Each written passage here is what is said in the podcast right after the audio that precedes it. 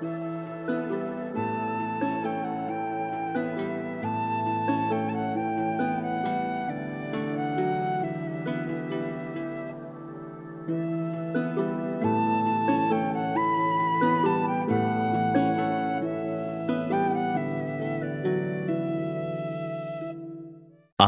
wunderschönen guten Morgen, Abend, Tag, wann auch immer ihr diese Podcast-Folge hört und willkommen zurück zum Podcast von Viking Tantra.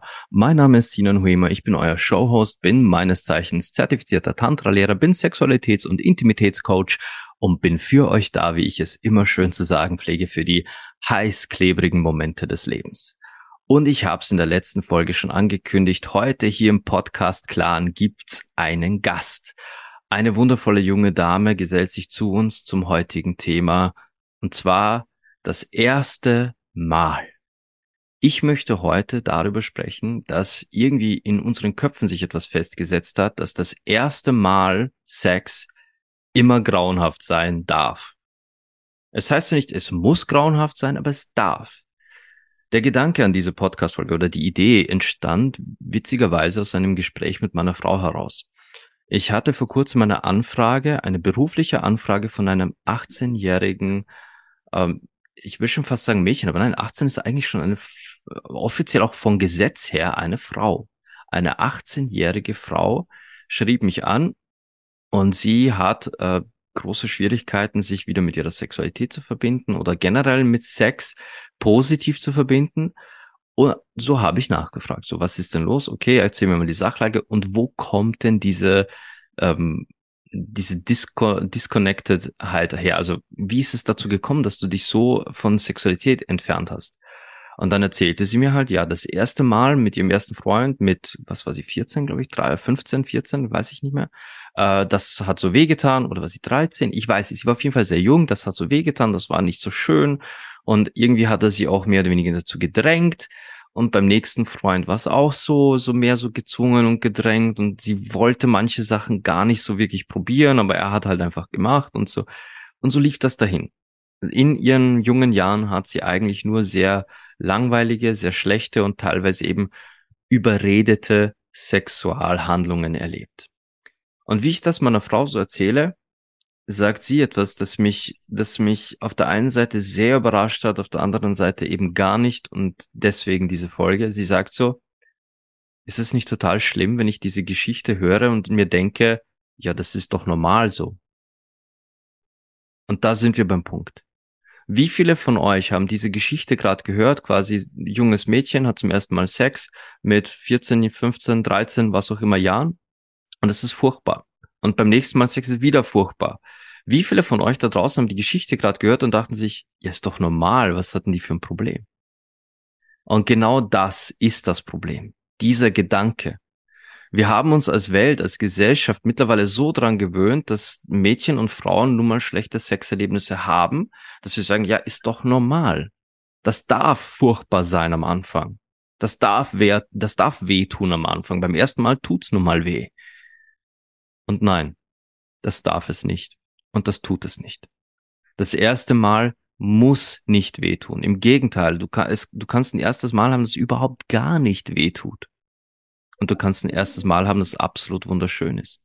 Das genau nach deinen Regeln abläuft, dass du dir selbst ausgesucht hast, da, wo du nicht überredet worden bist oder gedrängt worden bist, etwas zu tun, das du gar nicht tun wolltest. Und genau als ich diesen Gedanken hatte, fiel mir ein Name ein. Der Name Lisa ist da in meiner Erinnerung eingebrannt wie kein anderer, wenn es um ein selbstbestimmtes erstes Mal geht. Und Lisa ist heute hier zu Gast im Podcast. Kann ich habe sie gebeten und sie hat ja gesagt. Lisa ist heute, also damals, als, äh, als ich sie kennenlernte, war sie auch ein junges Mädchen. Da war sie 13, 14 Jahre alt und sie ist heute mittlerweile eine erwachsene Frau ist Betreiberin von Limas Tierparadies, einem Schutzort für allerlei wundervoll plüschige, süße Tierchen. Und sie kümmert sich nicht nur um süße kleine Tierchen, sondern auch um zwei liebenswerte Kinder ganz alleine. Das heißt, sollte Lisa mal aus dem Nichts verschwinden, dann weil sie sich um ihre Kinder kümmern muss. Also bitte nicht wundern, liebe Zuhörerinnen, Zuhörer und Zuhörer da draußen. Wir haben es hier nicht einfach nur mit einer selbstbestimmten Frau zu tun, sondern auch mit einer alleinerziehenden Mama. Lisa herzlich willkommen. Hallo, schön, dass ich da sein darf. Ja, es, es freut mich umso mehr, dass du Ja gesagt hast. Wir kennen uns jetzt doch äh, schon, holy shit, wie viele Jahre sind es denn jetzt? Ah, boah, ja, ich war 13, jetzt bin ich 33.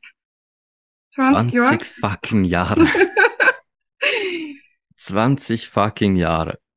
Und ähm, Lisa war damals, genau wie ich, schon, wir waren so Typen Mensch, die aus der Reihe getanzt sind. Absolut. Während, während alle um uns herum irgendwie entweder Skater waren oder den Backstreet Boys hinterher gefiebert sind, waren wir eigentlich nur im Pech schwarz gekleidet mit Make-up im Gesicht zu sehen.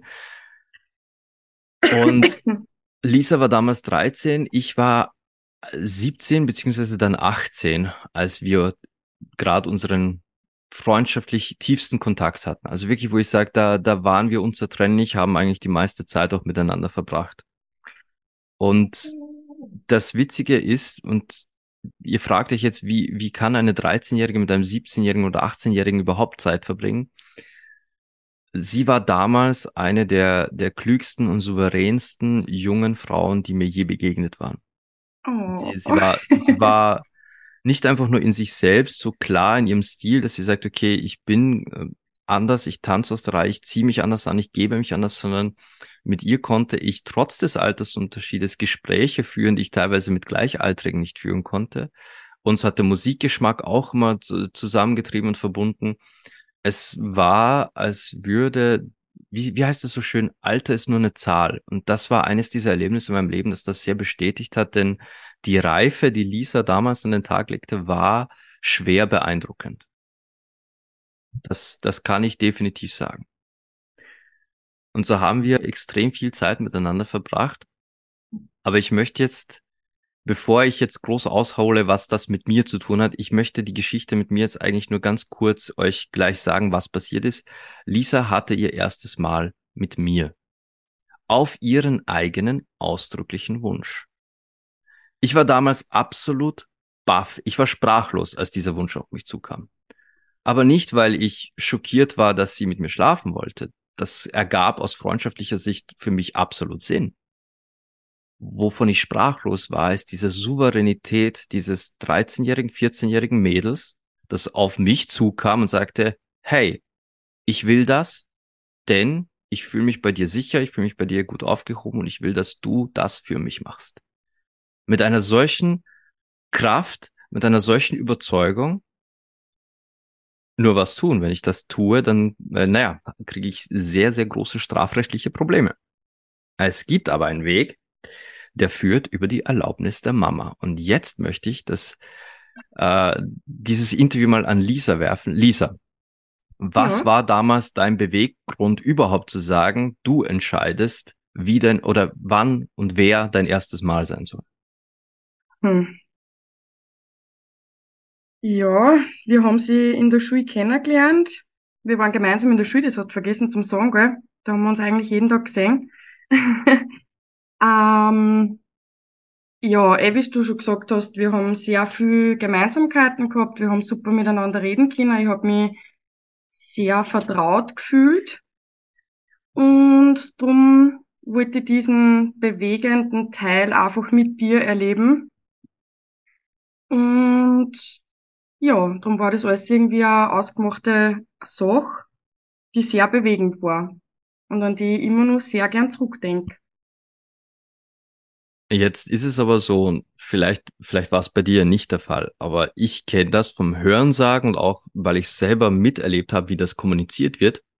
Es heißt ja, heb dir dein erstes Mal für deine große Liebe auf. Hebst dir auf, sparst dir auf, gib dich nicht so leicht her. Was war für dich der Beweggrund, jetzt mal abseits von mir zu sagen, nein, ich will nicht erst auf die große Liebe warten, sondern ich will das jetzt schon? Boah, das ist eine gute Frage.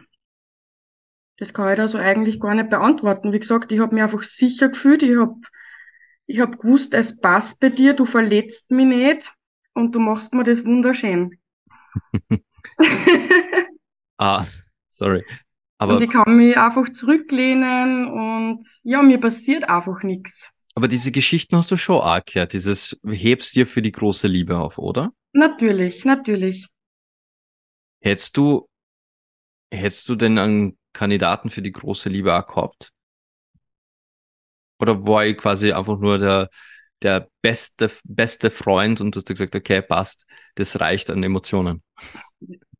Ich glaube, da waren sicher ein paar Kandidaten gewesen, die halt aber auch sehr unerfahren gewesen sind. Und ich habe ja vor dir auch schon andere sexuelle Aktivitäten gehabt, halt ohne dem, dem richtigen Sex. Und das war einfach sehr erschreckend äh, für mich, äh, was Kannst die du dich Männer nur da daran erinnern? Hm? Kannst du dich daran nur erinnern? Ich kann mich da sehr gut dran erinnern. Also alleine dieses äh, berühmte Fingern und so, ich habe mir nur gedacht, um Gottes Willen, äh, was halten denn die Frauen da davon? Also das ist ja eine Katastrophe. Äh, nein, es war, es war wirklich furchtbar und ich habe einfach mit dir irgendwie, man hat ja trotzdem viele Gespräche vorher gehabt und man hat halt gewusst, dass du deine Sexualität absolut damals auch schon ausgelebt hast. Und, und dann habe ich mir gedacht, okay, man, was Besseres konnte ja gar nicht passieren und es hat halt das Zwischenmenschliche auch so viel passt und nichts besser wie das.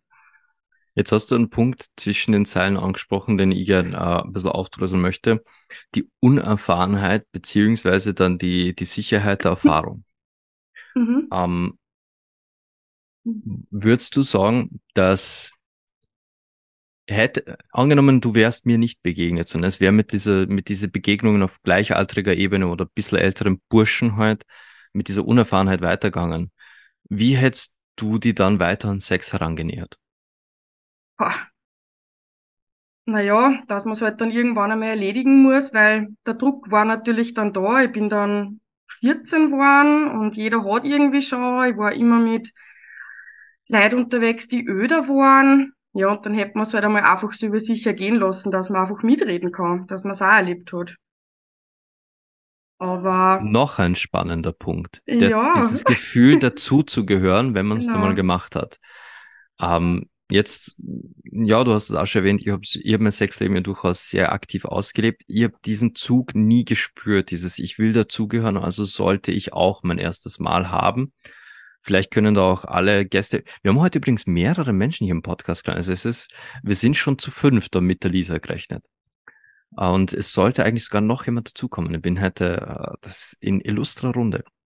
Dieser, dieses Gefühl, ich will dazugehören und lass es deswegen über mich ergehen. Hauptsache, Hauptsache ich kann mitreden. Jetzt, Lisa, bei dir warst du sagst, du hast dich halt hauptsächlich mit Älteren umgeben, ja. Das, Mhm. aber wie war's in deiner Altersriege? War da Sex überhaupt ein Thema? Ja, absolut. Also ich muss jetzt da dazu sagen, ähm, ich habe mir heute mein Tagebuch ausgesucht. Yay. Ich habe Ausschnitte Ähm, daraus schon gelesen heute. ja, ähm, und es ist ja, ja ein Wahnsinn, was man da reinschreibt über ganz viele verschiedene Männer, wo man wieder mal äh, zwei Monate verliebt war und wieder nicht und was man da erlebt hat und so. Aber das war halt irgendwie alles so, so kindlich und so kindisch und so blöd irgendwie. Und ja, mit dir war das einfach auf einer ganz einer anderen Ebene. Also da war man nicht so dieses 13-, 14-jährige kleine Mädel, ähm, sondern eben irgendwie schon mal, ja, eine erwachsene Frau, die total wertgeschätzt und ernst genommen wird. Ja, es ist schon ganz was anderes gewesen auf jeden Fall. Und ja, eben auch, wie gesagt, die Erlebnisse mit Fingern oder ja, ich werde das nie vergessen. Ich habe einmal zu meinem Freund, mit dem war ich ein paar Monate zusammen, da waren wir 12, 13, ja, 12 oder so, habe ich gesagt, komm, gehen wir mal in die Badewanne. Und der zieht sich die, also lässt die Boxershort an und zieht da Badehosen drüber und ich habe mir nur gedacht, oh mein Gott, was ist mit dir? Ja, Okay. ich weiß nicht, da, da habe ich mir irgendwie schon mehr erwartet und mehr gewünscht, aber das ist halt von, von die Gleichaltrigen einfach nicht gegangen irgendwie. Boxershort und Badehose. Spannend. Ja, Gleich, gleich zwei Schichten. so sind wir dann in der Badewanne gesessen und ich habe mir dann gedacht, okay, wenn er so eingemummt in der Badewanne sitzt, dann hol mir ich wenigstens meine Bikinihosen. Also ich war halt dann total enttäuscht, aber ja gut. Jetzt hast du indirekt ein Thema äh, inspiriert, also durch einen Zwischenkommentar von dir. Ähm, du hast das Gefühl gehabt, wie eine Frau behandelt zu werden und nicht wie ein, äh, wie ein 13-jähriges, 14-jähriges Mädel. Mhm. Ich kann mich an unsere Gespräche zwar nicht mehr im Detail erinnern, aber ich erinnert mich, dass du hast mir durchaus sehr viele neugierige Fragen gestellt zu meinem Sexleben. Und mhm. insbesondere zu meinem Sexleben mit meiner, mit meinem damaligen äh, Liebelei, der, der Sandra. Da hast du immer ganz viele neugierige Fragen gestellt. Und ich weiß genau, ich habe dir gegenüber nie irgendwas zensiert. Hab dir immer alles ganz klar gesagt, so und so ist es, so und so fühlt es sich an, so und so mache ich das. Nicht nur gesagt. Folglich dann nicht nur gesagt, ja. Aber jetzt, wann du zurückdenkst, was war für dich als, als in deiner Zeit dieser, dieser sexuellen Neugier, was war für dich jetzt tatsächlich wertvoller? Frage jetzt mal, und ich, ich, ich weiß, ich, das klingt jetzt, wie wenn ich mich, mich hochspielen wollen würde, aber ich möchte wirklich, dass alle da draußen, die zuhören, es geht jetzt nicht um mich per se, nehmen wir Person X. Wann Person X, liebe Lisa, dir so ehrlich und, und detailliert und direkt erklärt, was ist Lust, was ist Sex, was ist äh, Vorspiel und so weiter. Oder wann die Professoren damals in der Schule die erklärt haben, wie, warum ziehe ich einen Gummi drüber, welche Krankheiten und Schwangerschaftsrisiken entgehst du mit einem Gummi? Hm. Ich glaube, Lisa äh, äh, äh, Stell mir die Frage jetzt nochmal. Okay. Äh, stell dir vor, Person X, ähm, Person X, nicht ich, hat die, genau ja. dieses Gespräch früher mit dir geführt. So ja. direkt, offen, ehrlich, unzensiert. Ja. Über Lust, über Sex. Und dann hast du die Professoren, die mit dir über Schwangerschaften, Geschlechtskrankheiten, mhm. Kondome und den Zyklus reden. Was war für dich aus deiner Perspektive wichtiger und wertvoller in deiner sexuellen Entwicklung? Ja, natürlich das mit dir. Also natürlich gehört das andere auch dazu, äh, in einer gewissen Art und Weise, aber es geht ja um viel mehr. Im Hintergrund bitte, ich tue meinen Hund nichts, der liegt bei meinen Füßen und schert mich und, und, und man hört kaum, also, man hört kaum, Lisa. Man hört ihn nicht, okay. Nein, so, so gut wie gar nicht. Abgelehnt, die beißt in meine Füße da rein. ähm, ähm, sicher ist natürlich, äh, wie verhüte ich, wie schaue ich auf meinen Körper, hormonell oder sonst irgendwas dergleichen, sehr wichtig, diese Aufklärung.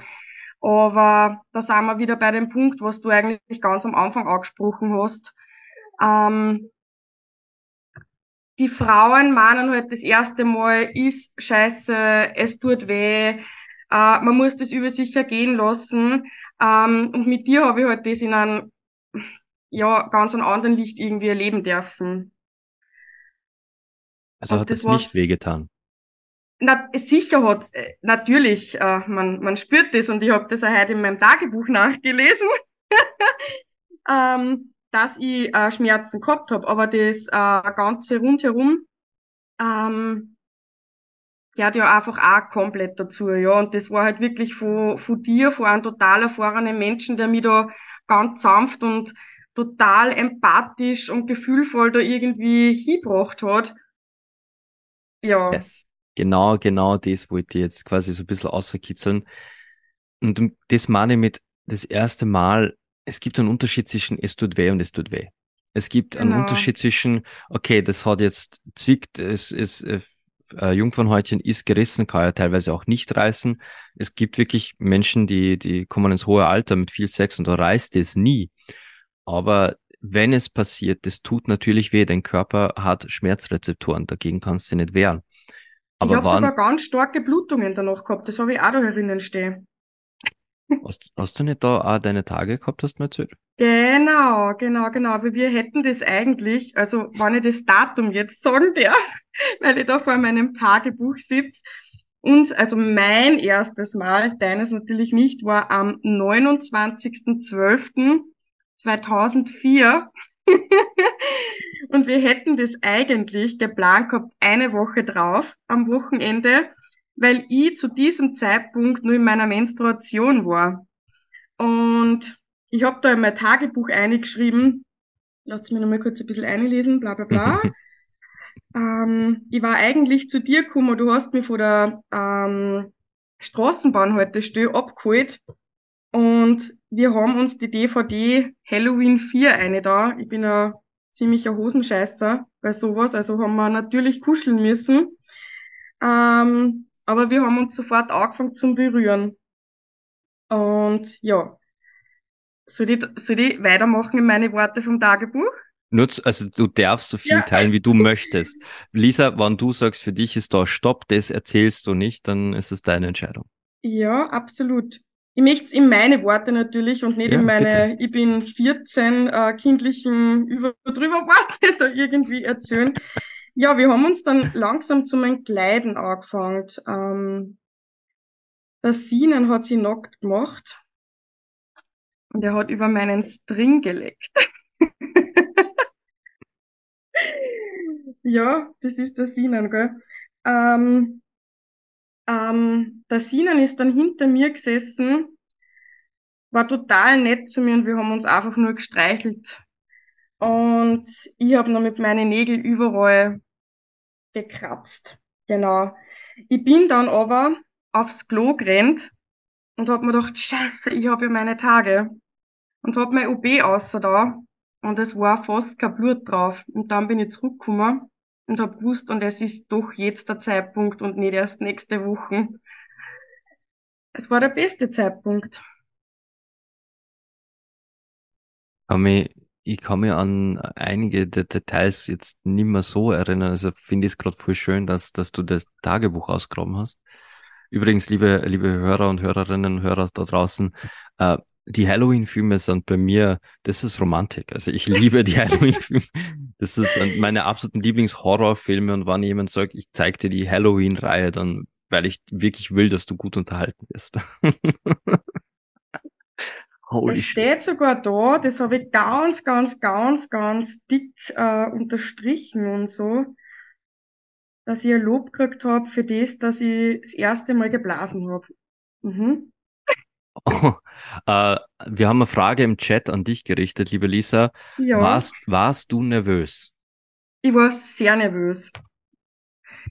Ähm, ich war total nervös. Ich war generell, äh, wie ich in dem Alter war, ein totales Nervösal, weil ich sehr viel zum Kämpfen gehabt habe mit der Vergangenheit und ich habe eigentlich sehr viel Panikattacken gehabt und so und habe mich aber beim Sinnen trotzdem sehr fallen lassen können und das rechnet die auch sehr hoch an. Absolut. Und ja, natürlich war ich nervös. Oh mein Gott. Ich habe einfach gewusst, wir haben ganz lang davor schon drüber geredet, dass ich das möchte mit ihm und wie das sein wird und und und und immer wenn ich da, ja, das Gefühl werde ich nicht vergessen, wenn ich dann mit der Lilo nach Linz gefahren bin und dann bin ich in die Straßenbahn eingestiegen und das waren ja für mich damals zu dem Zeitpunkt auch starke Überwindungen, ähm, und dann bin ich äh, zu der Simone gekommen und der Sinan ist da gestanden mit seinem langen schwarzen Mantel. Den habe ich immer noch. Nur mit die, damals nur mit den gegelten, aufgestellten Haaren. Ähm, und damals mit nie, Haaren. Mit Haaren. Und ich werde nie den Duft vergessen. Michael Schumacher, das Parfüm. Ich habe vor längerer Zeit in meiner Kiste gekramt und habe äh, der Verena damals, äh, da waren der Sinon und ich gerade nicht im Kontakt eigentlich, gell? Wir haben jetzt seit längerem ja. wieder Kontakt, aber die Verena und ich, wir haben immer wieder Kontakt gehabt, weil wir Tierschutzkollegen sind und hab der Verena dieses Parfum zugeschickt, von wegen, oh mein Gott, schau mal, was ich da gerade gefunden hab. also ich bin ja an diesem Parfum geklebt, auch daheim, der Sinan hat mir das dann geschenkt unglaublich. Und auch, wenn ich dieses Parfum zu mir nehme und da dran rieche, da kommen einfach diese ganzen Gefühle von früher hoch. Es ist, ja, Wahnsinn. Ja. Aber nur schöne Gefühle, muss ich auch sagen. Ganz kurz für die, für die deutschen Zuhörer zusammengefasst. Lisa und ich hatten eine äh, doch recht lange Kontaktpause, in der wir uns einfach mehr oder weniger auseinandergelebt hatten, so wie das halt im Leben passiert. Und wie es das Schicksal will, denn ich an Zufall glaube ich nicht, landete über den über einen anderen Tierschutzverein meine jetzige Frau bei Lisa am Küchentisch und erzählt so, wer ihr aktueller Freund ist und Lisa so, nicht der Sinan, oder? Mit seinem Bruder und so weiter und holt alte Fotos von mir raus, äh, eben mit besagten gegelten Haaren und dem schwarzen Ledermantel, ja. Äh, mhm. Äh, das Schicksal wollte wohl, dass wir wieder zumindest irgendwie wieder in Kontakt kommen und ja, ich muss äh, sagen, auch jetzt zu hören, was Lisa da in ihrem Tagebuch geschrieben hat. Ich habe nicht immer die beste Meinung von meinem früheren Selbst, insbesondere in den jungen erwachsenen Jahren. Ich ich habe seinerzeit einfach geglaubt, ich wüsste, was ich tue. Ich habe geglaubt, ich war, ich sei der Macker. Ich dachte wirklich, mir fallen die Mädels und die Frauen zu Füße, weil ich, ich bin das Mysterium. Das hatte ich wirklich geglaubt und ich war echt kein, äh, kein anständiger Kerl eigentlich. Aber zu hören, dass ich zumindest diese, diese eine Frau richtig behandelt habe, diese junge Frau, die sich mir mit ihrem wichtigsten, nämlich im Körper anvertraut hat, zu hören, dass der 17-jährige Sinan damals tatsächlich in der Lage war, Empathie spüren zu lassen, äh, ja, vielleicht war ich gar doch nicht ganz so ein blöder Penner, wie ich selber dachte, aber es tut gerade echt ein bisschen gut, das ein bisschen aus, aus, aus dieser Perspektive dieses jungen Mädchens aus dem Tagebuch zu hören. Äh, aber Lisa. ich darf ich nur schnell was vorlesen? Sicher. Er holte, oder, oder na, warte mal. Naja, ich wollte an diesem Tag mit ihm schlafen. Da, und davor war das mit dem OB am Klo obwohl wir es erst nächste Woche vorgehabt hätten. Er holte ein Kondom. Ach ja. Zuvor leckte und fingerte er mich noch. Boah, echt wow, der kann das. so cool.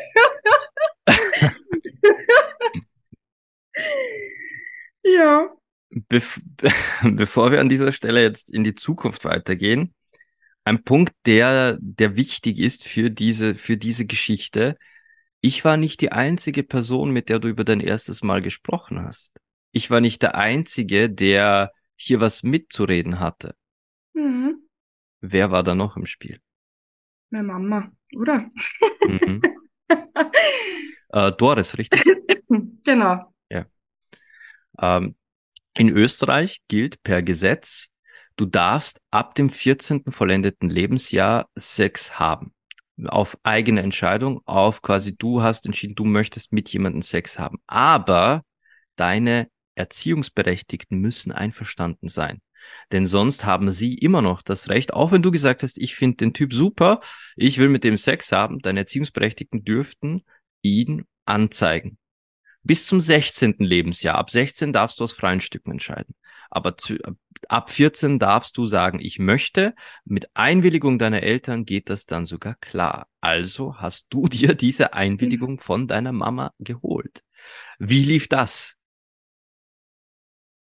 Ja, also meine Mama war auch alleinerziehend und wir haben immer sehr, sehr, sehr gute Beziehung zueinander gehabt. Ähm, ja, und ich war immer sehr offen und ehrlich zu ihr, egal was ich irgendwie gemacht habe in meinem Leben und habe natürlich dann auch das von dir erzählt. Ich meine, eh, es da vorher schon erwähnt hast, die war immer ein bisschen anders. Ich war ab meinem zwölften Lebensjahr komplett schwarz gekleidet mit Nitten in den Haaren und Babypuder im Gesicht und schwarze Lippen und alles. Ja, und irgendwann habe ich halt dann verzählt von dir und habe dann auch verzählt, dass ich mit dir mein erstes Mal haben möchte. Und das war dann Boah, ja, das ist dann richtig ausgeartet, weil wir waren dann äh, bei einem riesengroßen Familienfest von Freunden von uns und die haben, äh, ich glaube, fünf, sechs Kinder gehabt und dann noch dazu die Freunde und Partner und und und. Und ich war eben damals so, so ein junges Dirndl. Und dann habe ich das dort angesprochen und habe gesagt, ja, ihr Lieben, ich habe jetzt mein erstes Mal geplant. Und die Familie, die war total locker und lässig und also wirklich ganz coole Socken und meine Mama ist halt dann dort äh, ja von alle Socken irgendwie gefallen äh, und hat das halt irgendwie überhaupt nicht verstehen aber die die haben halt dann mit mir mit meinen Emotionen auf die Mama eingeredet und dass das ja voll super ist, dass ich halt da auch so offen drüber rede und was weiß ich und na, natürlich, die Mama, die hat dann einmal ein bisschen braucht zum Verdauen. Vor allem die Mama hat mich ja immer zu der Lilo-Zugstation gebracht und habe mich halt dort dann eigentlich loslassen müssen. Ja. Und immer wenn sie dann gewusst hat, okay, die Lisa fährt am Freitag oder Samstag oder so wieder nach Linz zum Sinnen, es kann jederzeit soweit sein. Genau. Und ich glaube, meine Mama hat's gespürt, auch wirklich, ähm, wie sie mich zum Zug gebracht hat. Ja, dass ihr Töchterlein an dem Tag entjungfert wird. das war ganz, ganz komisch und schräg. Und auch wie ich dann heimgekommen bin und ihr das dann verzählt habe und so hat gesagt, das habe ich eh gewusst. Jetzt hast du quasi dein erstes Mal für dich selber bestimmt, das wie, wo, wer, wann, das hast alles du mit deinen 13, 14 Jahren entschieden. Ja, 14 war ich dann schon, gell? Genau, du warst also, dann, vier, als es soweit war, warst genau. du schon 14. Genau. Aber den Plan hast du mir schon einiges vorher ja mehr oder weniger ja, ja, ja. unterbreitet. Aber. Haben wir eh lang drüber geredet. Ja, es, es waren jede Menge sehr, sehr intensive und tiefe Gespräche. Wir haben dann sogar teilweise ein Dreiergespräch dann gehabt, da mit der Sandra, mit der ich damals regelmäßiger geschlafen habe ähm, damit du auch die Perspektive einer, einer Frau dann hast oder äh, ein Mädchen, mit der du dich unterhalten kannst über das Ganze, weil Sandra war ja da auch 17. Und Kannst du dich du nur erinnern? Bitte. Dass mir mal eine Uhrzeit gesagt habt, wo ich vor dem ja. erscheinen soll. ja, ich erinnere mich, es gab dann auch Live-Vorführungen. Genau. Ich, ich, war, ich, war schon, ich war schon immer alles andere als kamerascheu und damals äh, war der Wunsch aufgekommen, du würdest uns gern zusehen und wir haben gesagt, okay, damit du weißt, was auf dich zukommt, schalten wir die Webcam für dich ein. Einfach einen mega Live-Porno kriegt von meinen Jungferung. naja, es ist sehr viel, sehr, sehr Schräges passiert, aber irgendwie alles führte letzten Endes zu dieser dieser, ich nenne es jetzt mal großen Wattekugel aus Geborgenheit, dieses Sichersein, dass alles ausgesprochen wurde, was aussprechen ist, dass es nichts gibt, was du nicht aussprechen durftest, dass du alle Wünsche äußern durftest, die in deinem Kopf vorgingen. Und ich hatte die ja eigentlich berücksichtigen wollen von der richtigen Musik und der richtigen Stimmung mit Kerzen, alles drum und dran. Wir waren halt dann einfach eine Woche zu früh dran. Ich glaube, dass wir es dann eher Wochen drauf so gemacht haben, wie wir letztens einmal geredet haben mit Schampmaul und Kerzen und so, ja. dass wir das dann so nochmal nachgeholt haben. Ja, das, das, das, da bin ich mir auch absolut sicher, dass mhm. das, und vor allem, dass es nicht nur einmal passiert ist, sondern dass wir das dann auch wiederholt haben mit den Kerzen, mit der Musik. Ich glaube sogar, dass die Schandmaulmusik sogar unsere regelmäßige Sexmusik dann war. Ähm, so Schandmaul, Subway to Sally. Oh ja. Hat immer sein müssen. Aber ähm, ich habe jetzt nur was im Tagebuch stehen, weil wir eben auch vorher geredet haben vom Schmerz. Ja. Ähm, ich habe da eingeschrieben, es tat wirklich weh, aber er sagte immer, Mausel, es tut mir leid, ich bin bei dir. Und das war so süß von ihm, habe ich stehen. Und das finde ich auch wieder, also ich war ja immer dein Mausel und das hat mir halt auch wieder totales Gefühl von Geborgenheit gegeben. Natürlich, eh, wie wir vorher geredet haben, es tut weh. Aber ich bin bei dir. Du hast mir da im Arm gehabt und hast mir immer ins Ohr gesagt, es tut mir leid, aber ich bin bei dir. Ja. Haben wir an das gar nicht erinnern. Schatz, soll nicht weinen. Ich kann, ich kann mir an das echt nicht erinnern. Na, ich hab's da genauso drinnen stehen. Er sagte, er sagte immer, Mausel, es tut mir so leid, ich bin bei dir. Es war echt so süß von ihm. Ah, fuck. Fuck. oh shit. oh fuck. Na, das habe ich mir nicht. Na, und es dauert, und weiter unten steht dann, und es dauerte circa eine Stunde, mir kam es vor wie zehn Minuten.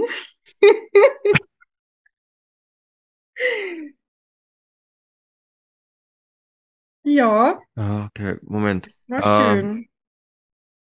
Ah, okay, jetzt hast du mich kurz erwischt. Ich muss mir kurz, warte mal, ich, ich wollte, ich wollte dich gerade was fragen, Moment. Uh, ja, liebe, liebe Hörerinnen, Hörer, Hörer da draußen, ich werde das wie immer nicht schneiden. Ich schneide gar nichts. Alles bleibt so echt, wie es ist. Ähm, aber wir haben ein, okay, Chat-Kommentar, das wird uns jetzt wieder auf, auf Spur bringen. Chat-Kommentar. Meines dauert, mein erstes Mal dauerte effektiv zehn Minuten, nicht nur vom Gefühl her, sondern tatsächlich. Ähm, das ist die breite Mehrheit. Also der Kommentar hier aus dem Chat, das erste Mal dauerte. Oh, oh mein Baby weint. Ich muss schnell aufrennen. Alles okay, Lisa. Ich, ich mach dabei. Obwohl es auch geplant war. Okay, das ist jetzt spannend. Es war zehn Minuten, obwohl es auch geplant war. Nun, ähm, zur Verteidigung generell. Also äh, zu erwarten, dass das erste Mal eine Stunde dauern wird, äh, das, das ist schon sehr hochgegriffen. Ich, ich war immer schon etwas frühreif. Ich habe schon immer etwas, sag ich mal, länger aushalten können. Heutzutage ist es dann sogar noch, noch länger. Aber zu erwarten, dass das erste Mal lang dauern wird, das ist eine Enttäuschung, die ihr euch vorprogrammiert habt. Allerdings zehn Minuten mit allem drum und dran, mit, sagen wir, Vorspiel, mit, mit Ausziehen, das ist viel zu wenig. Denn, und jetzt möchte ich auf etwas eingehen, quasi die, die Vorbereitung, äh, während, während Lisa sich um ihr Kind kümmert, möchte ich ein bisschen darüber sprechen, falls hier irgendjemand zuhören sollte, die oder der noch kein erstes Mal hatten und überlegen, hey, es wäre doch schön, so ein tolles erstes Mal. Ich habe hier, habe ich hier schon mal eine Folge über reines Vorspiel gemacht? Ich weiß es nicht. Aber ich habe in diesem Podcast schon sehr häufig über das Lecken gesprochen und wie wichtig, beziehungsweise wie wichtig es mir ist. Aber ihr könnt gar nicht unterschätzen, wie wichtig es ist, zu lecken, wenn es besonders ums erste Mal geht die Vorbereitung generell, den Körper in Fahrt bringen. Es gibt im, im Tantrischen, also hier hinter mir, äh, die, die Gäste hier im, im Podcast-Clan sehen meine, meine Bücher hier hinten. Im großen Buch des Tantra gibt es sogar einen eigenen Passus, wo steht, ich kann es jetzt nicht hundertprozentig zitieren, aber ich habe das, glaube ich, hier schon mal gesagt, der, wenn der Geist der Frau bereit ist, heißt das nicht, dass es der Körper ist wenn man den, wenn man will, dass die Frau wirklich bereit für Sex ist, dass sie, dass es ein Full Body Yes ist, dann muss alles bereit sein. Da muss der Kopf Ja sagen und der Körper. Und den Körper zu einem Ja zu bringen, speziell den weiblichen Körper auf ein Ja zu bringen, das ist ein Prozess, der braucht Zeit. Eine Frau kannst du nicht Schalter an und gehen wir los, da, feucht, passt, bam. So funktioniert das nicht. Das funktioniert bei uns Männern so. Im Regelfall kitzel mich hier, er steht, bam, wir können loslegen. Funktioniert. Der weibliche Organismus funktioniert da anders. Die Vorlaufzeit, das Warmwerden, bis wirklich da, da, da der Puls am Laufen ist, bis untenrum alles schön gefüllt ist mit Blut, bis die, bis die Vulvalippen und die, die, wirklich die äußeren und inneren Lippen auch wirklich schön mit Blut gefüllt sind, bis da unten alles schön feucht ist, bis sich das geweitet hat. Und äh, habe ich eine ich weiß es nicht. Ich glaube schon, dass ich eine Podcast-Folge über den Mythos der engen Vagina habe. Also entweder habe ich eine Podcast-Folge oder zumindest einen Instagram-Live-Beitrag zum Mythos, die Frau muss eng sein. Aber ich glaube, da habe ich eine Podcast-Folge drauf. Äh, nee, muss sie nicht. Wenn ihr alles richtig gemacht habt, wenn ihr, wenn der Körper der Frau wirklich auf Kurs ist und sagt, yes, ich bin ready für Sex, dann ist da unten alles weich und geöffnet. Und zwar richtig schön geöffnet. Da, dann sollte es nicht eng oder nicht so eng sein, dass es wirklich zwickt und drückt und schmerzt und alles drum und dran. Ah, ich höre Lisa gerade wieder. Ja, ich habe jetzt das Flascherl auf den Polster gelegt. Ich hoffe, anschließend ist ruhig und sonst muss ich nur mal schnell rennen, Fuppe im Mund. Ah, alles gut. Lisa, Lisa, mach dir bitte keinen Stress, dein. Kind geht vor. Ich, ich, ich kann labern Ende nie, ich fühle das schon, keine Sorge. Wunderbar, aber im besten Moment natürlich, gell? Na, happens. Die aber emotional catcht.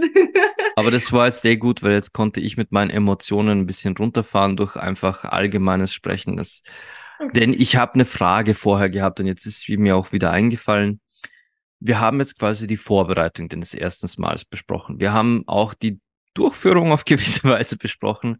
Mhm. Aber was ich jetzt gern von dir wüsste, denn wir haben uns ja dann durchaus etwas aus den Augen verloren in unser beider Leben. Mhm. Deine ersten sexuellen Erfahrungen hast du also mit mir gesammelt. Wie ja. ging es dann weiter? Wie hat diese erste Zeit dich geprägt? Mm, boah, also mir hat Sex mit also ich war, ich bin irgendwann einmal, nachdem ich dann schon mehrere Partner und so gehabt habe und äh, also ich habe auch nicht nur Männer gehabt, sondern auch Frauen. Ich habe dann einmal längere Zeit geglaubt, dass ich lesbisch bin, weil ich habe irgendwie mit Männern halt da dann weiterhin dann auch nicht irgendwie zum Orgasmus kommen können. Ähm, hab dann mit einer Frau das doch äh, wieder zusammengebracht und ja, war dann einmal schon ziemlich total fertig und bin sogar zum Frauenarzt gegangen und habe gesagt, ich weiß nicht, bitte können wir sie helfen, bin ich, ich habe schon geglaubt, ich bin asexuell, mich hat das einfach alles nicht mehr interessiert. Das war alles ein bisschen komisch. Was hat der Ah, Frauenarzt auf das gesagt? Da bin ich jetzt gesagt, neugierig. ähm, überle äh, überdenken Sie die Partnerwahl. Ah, Ähm, guter ja, Arzt. ja, hat der Arzt gesagt. Wobei ich halt trotzdem auch sagen muss, ähm, es ist halt trotzdem ganz, ganz viel auf die hormonelle Verhütung auch drauf angekommen, was ich im Nachhinein draufgekommen bin. Also ich habe null Libido irgendwie empfunden. Mich hat das einfach auch alles nicht so wirklich interessiert und wann ich es gehabt habe, war es irgendwie scheiße. Also, ja. Äh, hab mich auch nicht so wirklich fallen lassen können und so weiter. Ähm, ja, eigentlich war mein restliches Sexleben kacke, bis eben, ah ja, jetzt wird der Felix vier. Mein Sexleben war scheiße. Ich sag's jetzt einmal so, wie es ist, mein restliches.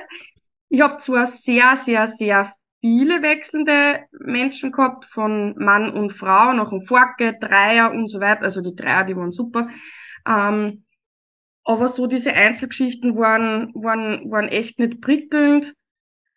Ähm, und dann habe ich einfach entdeckt, nach der Geburt von Felix, wie, wie ich dann Single war und, und dann zwei Männer gehabt habe, das, das, also das war dann, das war dann richtig geil. Und da war ich 31, jetzt bin ich 33. Ja. Und jetzt bin ich, ja, eh, wie du vorher schon erwähnt hast, alleinerziehende Mama, mir reist zum dumm mit Gnadenhof, Riesenhaus, fühle mich nicht mehr von oben bis unten schmutzig und, und, weiß ich nicht, angerotzt und, und voller Dreck. Aber der Libido war da, aber die Zeit halt einfach nicht. Und ja, ich freue mich schon sehr auf das alles, was nur auf mich zukommt, weil Fantasie habe ich genug.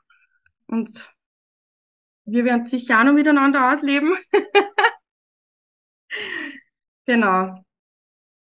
Jetzt nochmal zurückgespult auf die, wirklich auf die Quelle deiner, deiner sexuellen Neugier bis zu dem Punkt, wo du sagst, du hast sie jetzt quasi wieder, wieder gespürt. Mhm. Was würdest du sagen, ist der, der Key-Faktor, wo du sagst, hey, das hast du von damals versucht wiederzuholen und irgendwie nicht bei den Männern finden können. Jetzt, weil du, weil du sagst, du hast sie nicht fallen lassen können. alleine schon, die Männer wissen einfach nicht, wie man, also die meisten Männer, wie man eine Frau da unten angreift. Dass es wirklich angenehm ist. Die meisten sind irgendwelche Stochermaschinen, die da da ihre Finger einrammen oder sonst irgendwas dergleichen und überhaupt nicht checken, um was das es eigentlich außen rundherum geht. Und also ich bin ein Mensch, ich kann nur außen kommen eigentlich, habe es aber doch irgendwie schon, glaube ich, zweimal geschafft mit innen und außen, aber sehr, sehr schwer. Ja, da habe ich halt von dir trotzdem anderes mitbekommen. Ich war halt da einfach, glaube ich, sehr, sehr, sehr verwöhnt, mein erstes Mal mit dir zu haben und dann kommen halt die nächsten. Auf diese, auf diese Verwöhnung, wie es das du jetzt gerade genannt hast, würde ich jetzt gern mit einer, mit einer ganz andersartigen Sexfrage kontern. Hat deine Erfahrung, die du mit mir gesammelt hast, deine sexuelle Kommunikation den Burschen und Männern gegenüber beeinflusst? Quasi hast du deine Bedürfnisse dann geäußert oder hast du die Männer mehr oder weniger machen lassen, was sie glauben, das richtig ist? Ähm,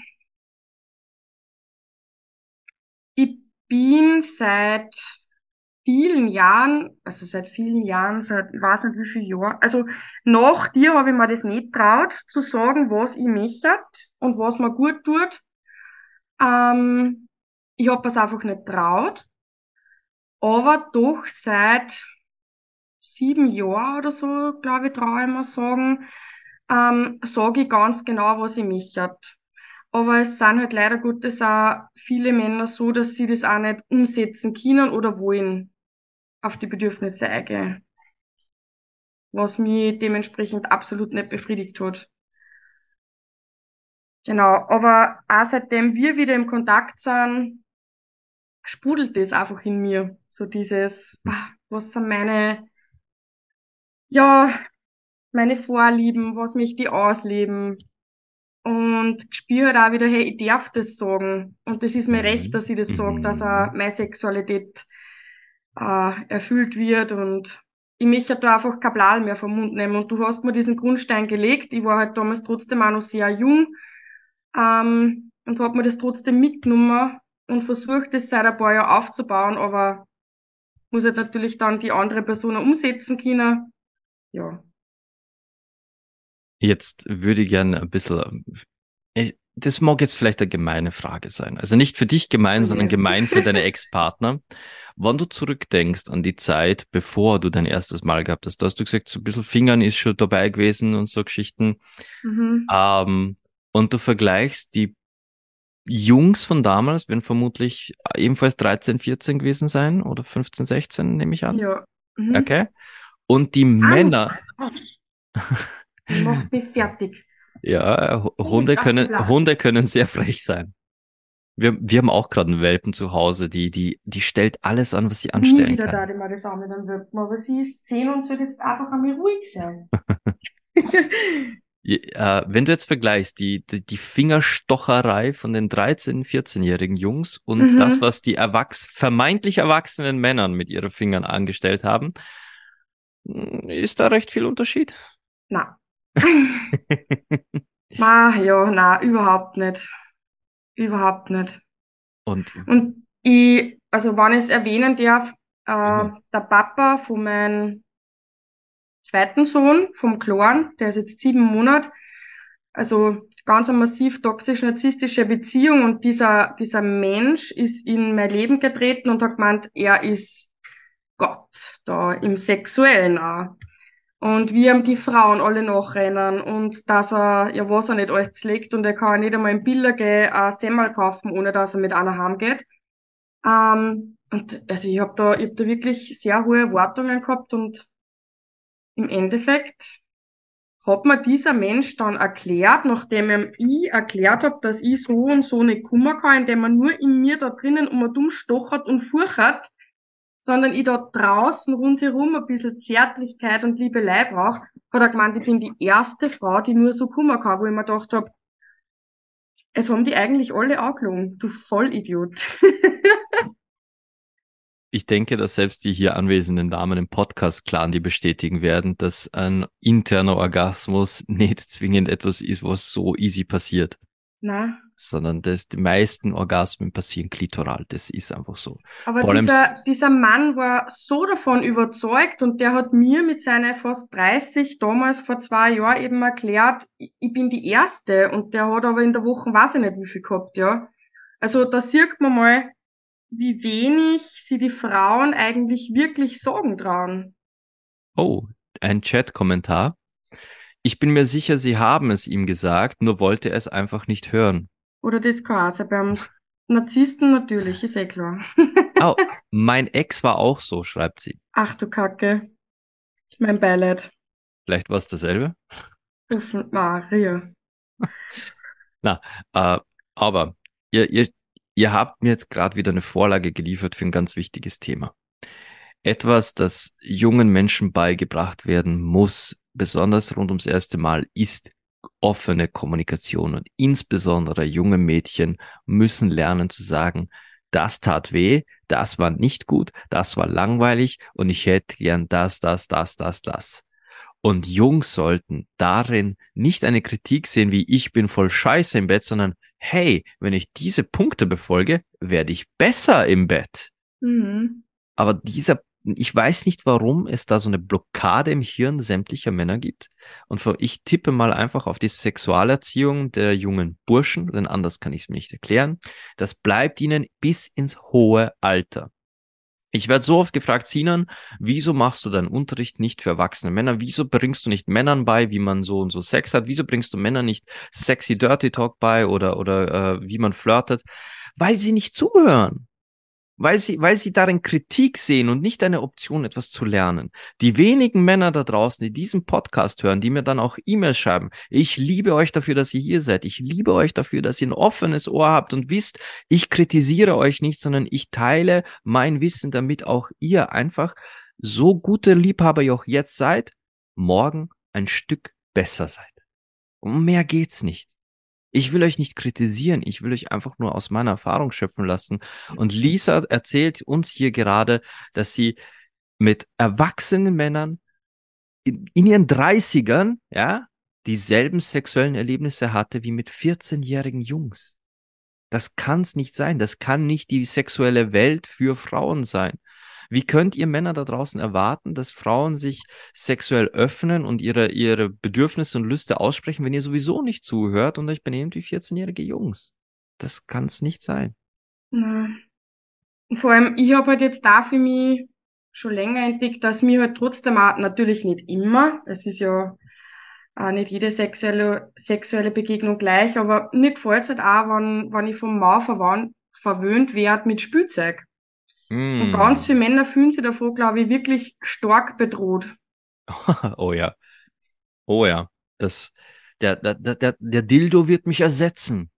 Genau. Der Womanizer wird mich ersetzen. Äh, Womanizer eingetragene Marke, Entschuldigung, ich will hier keine klagen. das ist so, das ist so ein altes Ego-Ding. Wobei ich sagen muss, meine Sextoy-Schublade hat schon mal eine Frau vergrault. Dabei hat sie nur die kleine Lade gesehen. Wirklich, die habe ich, die hat an, die war, wir hatten regelmäßig Dates, wir hatten regelmäßig Sex zusammen und ich habe äh, bei irgendeinem kleinen zehnten oder zwölften Date habe ich dann mal diese die kleine Schublade geöffnet, sie hat gesehen, was da alles drin ist und ich sie ward nie wieder gesehen. Es geht auch es geht auch in die andere Richtung. Ja, aber wir sind heute beim beim ersten Mal wenn, wenn ich jetzt mal kurz etwas hier extrahieren darf aus der Geschichte von Lisa, etwas, das mir halt sehr besonders aufgefallen ist auch sehr nahe geht. Ich hatte eingangs ja erwähnt, dass sie für mich immer schon sehr viel reifer war als, als andere Mädels in ihrem Alter, geschweige denn auch in meinem Alter. Und wir haben es hier mit der Geschichte eines jungen Mädchens zu tun, das ihrem Alter nicht nur voraus war, sondern das nach einem der essentiellsten Gefühle für Sex überhaupt entschieden hat. Dem Gefühl von Vertrauen. Und ganz häufig hängt gerade dieser Punkt des Fallenlassens mit Vertrauen zusammen. Wenn wir, wenn wir unseren Partnern vertrauen, dann ist das aber auch nicht die ganze Miete. Das ist ein Vertrauensteil. Ich vertraue darauf, dass du mein Partner bist, dass du mit mir Sex haben willst. Dann gibt es den nächsten Punkt des Vertrauens. Ich vertraue darauf, dass du mir nichts Böses willst. Du willst mir nicht wehtun. Und dann gibt's noch den dritten Punkt. Das ist quasi, da ist, dann, dann sind wir komplett. Ich vertraue darauf, dass du fucking nochmal weißt, was du tust. Und dass wenn ich dann sage, hey, das bitte nicht, dass du auf mich hörst, um zu wissen, was du zu tun hast. Ja. Diese drei Vertrauenspunkte sind die Essenz für guten Sex. Und da haben wir es mit einem jungen Mädchen zu tun gehabt, die diese drei Vertrauenspunkte für ihr erstes Mal selbst entschieden hat. Oh ja. Und aus diesem ersten Erlebnis, aus diesen ersten Erfahrungen heraus, und ich wage zu behaupten, auch daraus, dass ich dann damals meine, quasi meine Friends with Benefits Sandra dazu geholt habe, war so ein, so ein ein gigantischer Raum der Offenheit da. Sex war plötzlich nicht einfach nur äh, zur Schwangerschaft da und, und zur, zur äh, quasi zur Reproduktion von Menschen. Sex war plötzlich mit Spaß verbunden, mit Freundschaft verbunden. Sex war plötzlich etwas Kreatives, Experimentelles, etwas, das man auf der Kamera erleben konnte, etwas, das man, über das man reden durfte. Und schon ist der Grundstein gelegt für eine junge Frau, die dann im Rest ihres Lebens nicht einfach nur mehr Sex erlebt hat, sondern mit älteren, mit jüngeren, mit Frauen, Männern, mit Frauen und Männern gleichzeitig. Lisa hat einen Grundstein gelegt bekommen, ohne Wände, ohne Türen, ohne Fenster, sondern einfach nur eine gigantische Fläche des Tob dich aus. Während aber die meisten Menschen und speziell die meisten jungen Menschen leider in ihrer sexuellen Entwicklung, insbesondere dann, wenn es ums erste Mal geht, sich an das halten, was ihnen beigebracht wird in der Schule oder von den Eltern. Und das sind immer nur Grenzen. In der gesamten Sexualerziehung von uns Menschen hören wir immer nur Grenzen. Das sollst du nicht, das darfst du nicht. Pass auf, dass das nicht passiert und halte dich an das. Und nur wenn du verliebt bist und nur das und nur dies. Wir kriegen nur Grenzen gezeigt. Niemand erklärt uns oder nimmt uns bei der Hand und sagt, hey, guck mal, du kannst auch entdecken. Du kannst vor allem in erster Linie dich selbst entdecken. Und da gehörte zum Beispiel bei Lisa auch die sexuelle Offenheit dem gleichen Geschlecht gegenüber. Und gerade jetzt leben wir wieder in Zeiten, wo traurigerweise das wieder diskutiert werden muss, dass es okay ist, bisexuell oder homosexuell oder asexuell oder transsexuell oder was auch immer sexuell zu sein. Dass es okay ist, deinen eigenen sexuellen Weg zu suchen, bis du ihn findest. Wir leben im Jahr 2023 und müssen immer noch darüber diskutieren, was damals die kleine Lisa mit 13, 14 Jahren für sich entschieden hat. Ich will meine Sexualität auf meine Bedingungen entdecken, mit wem ich will und wie ich will. Hm. Eigentlich, eigentlich schon sehr, sehr strange, in was für Zeiten wir hier leben. Ah, und wenn ihr, wenn ihr jemand begegnen solltet, die euch ihr erstes Mal anvertrauen, so wie Lisa damals mit mir, dann nehmt das fucking nochmal ernst. Nehmt das ernst, seid für die Person da. Ich war vorhin selbst ein bisschen überrascht, zu was mein 17-jähriges Ich in der Lage war, weil, wie gesagt, ich habe nicht unbedingt die besten Erinnerungen an mich selbst. Ähm, zu hören heute, wie Lisa ihr erstes Mal beschreibt, die, die, die, den Prozess dahinter und wie sich ihre Sexualität danach entwickelt hat. Und vor allem, wie bewusst diese junge Frau heute davon spricht, wie Hormone sich auf sie auswirken, auf, ihr, auf ihre Libido auswirken, wie, wie das Unvermögen von Männern sie dann bis zum Frauenarzt getrieben hat, weil sie dachte, mit ihr stimmt was nicht. Denn schließlich wird aber auch wieder die Schuld auf Frauen abgewälzt, wenn Mann versagt. Es, es zeigt die Reise einer eigentlich sexuell aufgeschlossenen, gesunden jungen Frau, die trotzdem einfach dieses Gefühl von, von Geborgenheit durch Vertraue auf nichts Böses, vertraue, dass du für mich da bist, vertraue, dass du weißt, dass du tust, nicht wiederherstellen konnte, außer dann mit Frauen. Hm. Ah, in dieser Welt gehört so viel mehr aufgeklärt. Und in der sexuellen Aufklärung sollte Lust, Lust und nochmals Lust endlich Einzug finden. Nicht nur Schwangerschaft und Geschlechtskrankheiten, sondern wie erzeugt man bei einer Vulva und Vagina Lust? Was ist Vulva-Stimulation? Was ist Vaginalstimulation? Was ist ein klitoraler Orgasmus? Was ist ein vaginaler Orgasmus? Und warum hängt der vaginale mit dem klitoralen so eng zusammen? Und warum sind es biologisch betrachtet sogar ein und derselbe, nur an einer anderen Stelle.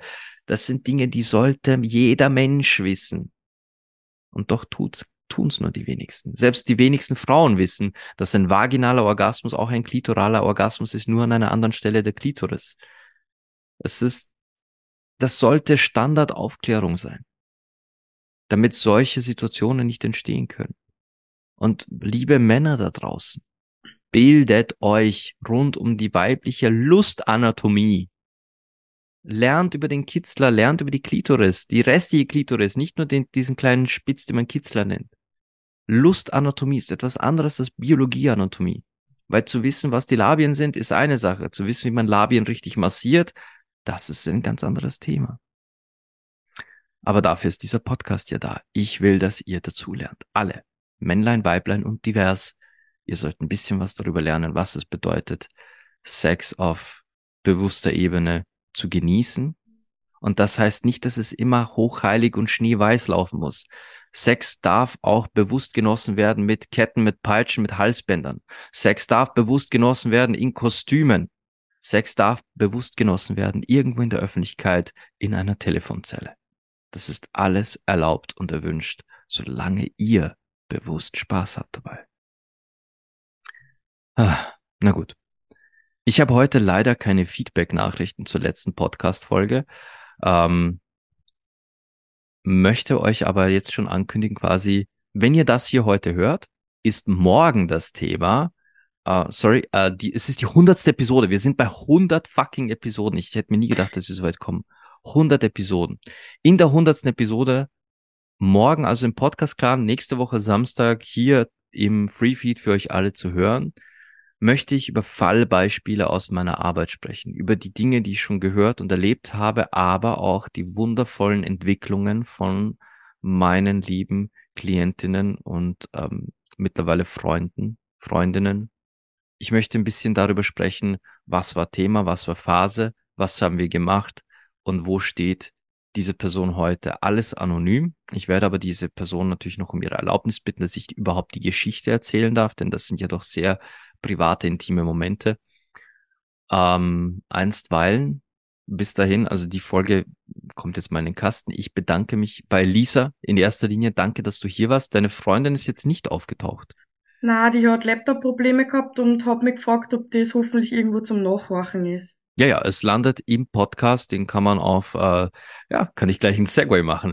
Meinen Podcast findet ihr auf Spotify, auf iTunes, den findet ihr auf Google und Amazon Music, ihr findet ihn auf YouTube, überall, wo man Podcasts hören kann, findet ihr diesen Podcast. Solltet ihr ein Android-Phone haben, könnt ihr die App Podcast Addict benutzen, die ist da sehr, sehr nützlich. Ihr könnt diesen Podcast auch in jeder App, wo ihr ihn hört, bewerten. Gebt mir gerne fünf Sterne, ich freue mich drüber. So werde ich mehr gesehen. Ihr könnt natürlich auch eure Bewertung kommentieren. Diese Kommentare werden mir im Regelfall dann auch irgendwann zugeschickt per E-Mail und dann kann ich sie vorlesen. Also wenn deine Freundin die Folge nachhören will, dann kann sie das in einer dieser Apps tun.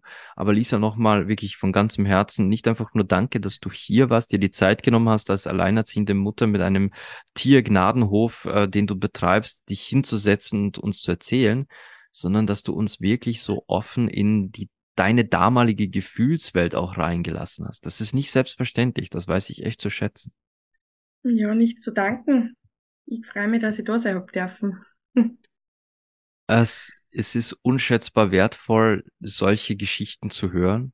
Und ich hoffe, und wenn es nur eine einzige Person da draußen ist, dass es jemand hört, der genau das hören musste, dass es eine junge Frau hört, die genau diesen diesen Denkanstoß gebraucht hat, um ihr eigenes erstes Mal auch selbst zu bestimmen und zu wissen, ich darf Nein sagen, ich darf sagen, das tut weh, ich darf sagen, hey, so nicht.